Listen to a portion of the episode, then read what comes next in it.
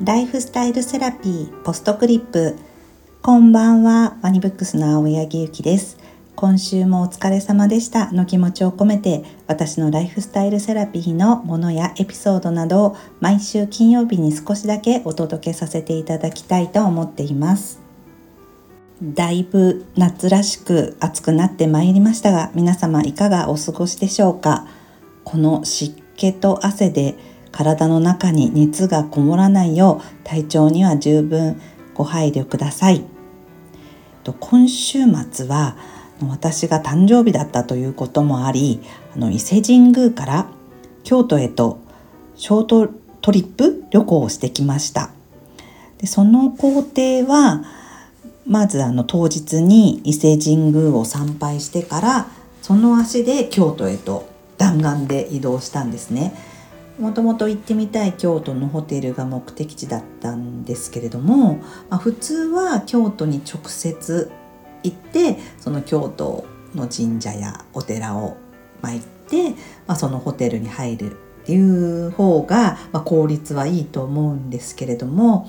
なぜあのそんな弾丸工程になったかというとですね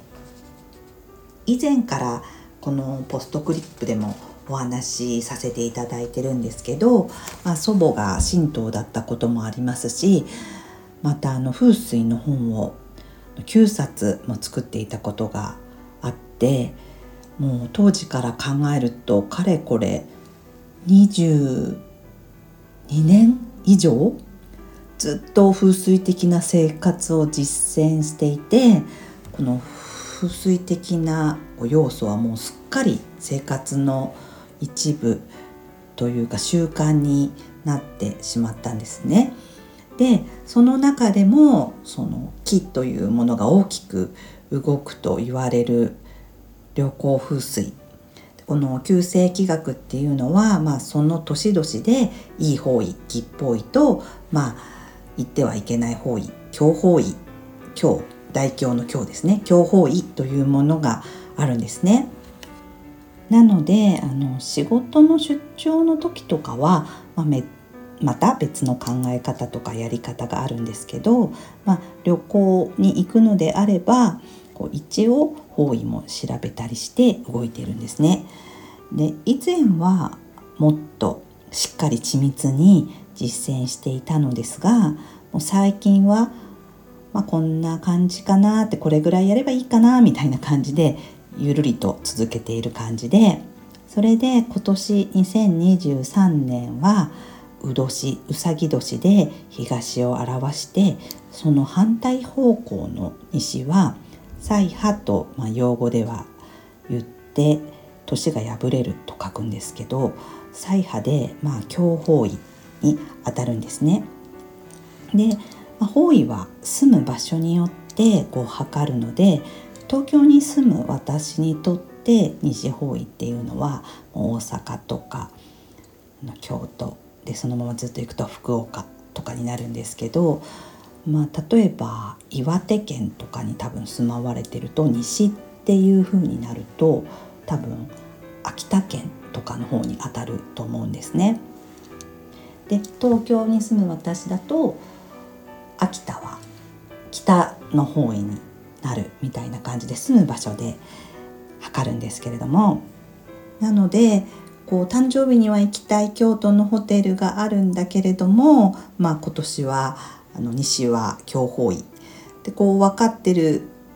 旅行風水を実践しているものとしてはまあ花からこう強方位と分かっててそのまま行くのはどうかなと思っていたところ方々へというものをしてから行ったというお話なんですね。その方々へとは方位の方に違うって書いて方々へと言います。その方々へはあの陰陽道で平安時代以降行われている、まあ、やり方というか風習なんですけどこう旅とかに出る際に一旦別の方角へ行ってでまあその方位から目的地に向かうっでそれして強方位を避けるっていうやり方なんですね。で、まあ、本来はその場所に1泊してっていうのが本当のやり方なんですけど、まあ、私はまあそこはゆるりとまずは向かう場所が自分にとっていい、まあ、今年は南西なんですけど自分にとっていい方位でしかも、まあ、誕生日に伊勢神宮をお参りできるんならいいでしょうと言ってその方法で行ってまいりました。こんなお話をするとこう何か見えないものに縛られて動きにくいんじゃないのと思われる方もいらっしゃると思うんですけど私も本当に見えないものに縛られるちょっと動きにくさとかその感覚ってとっても分かっていて自分も実際に目に見えるものだけを大事にしようと思う時もあるんですけどもまあ実際風水というものを、まあ地理学環境学としてこう勉強してきて知ってるものとしては、まあ、実践はしていてでも最後にはまあものは考えようだしもう楽しいなら気にしない気にしないってことは自分に気が入らないことだからと都合のいいように考えてるんですね。でも逆にあの風水って知るとあの例えば吉報位だからっていい方にここに逆に行ってみようとか旅行はなんかどこ行こうかなって考えた時にあ吉報位だから決めようかなとかすごいやることがたくさんあってとっても面白いんですよね。例えばあのいい方向吉報院の温泉は是非入りましょうって言われるんですけどそれは温泉って5行5つの行の木火どんごん水木木火土金金水水が全て取れると言われてるんですね。そもそも5行の木って何って5行の木が取れるってどういうことと思われるかと思うんですけど中医学でも5行は体の部位を表すんですけれども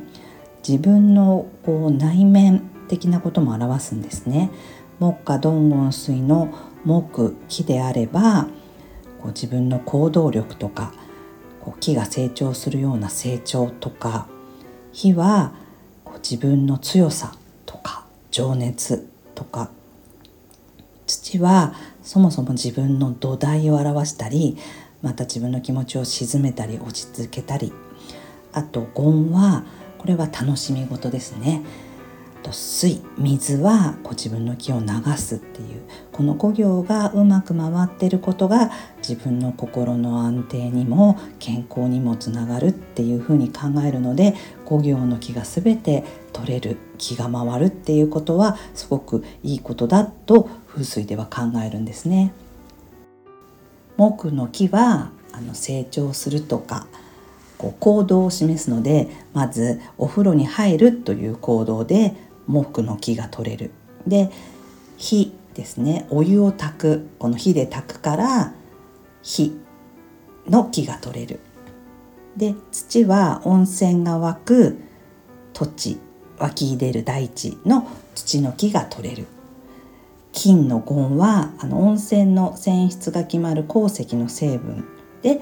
ゴンの木が取れる。で最後は水温泉の主体の水ですねお湯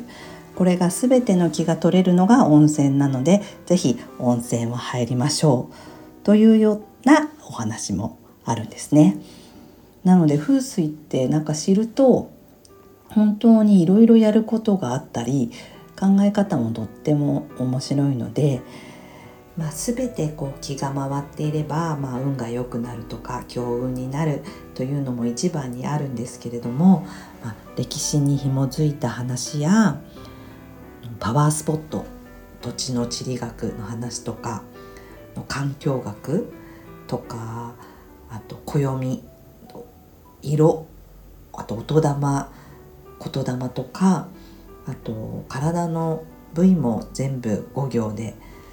示していてあとまた全て自然と調和するっていうような考え方が本当にためになって面白いんですよね。と今日は私の旅のゆるっとした方々への風水的なお話をさせていただきました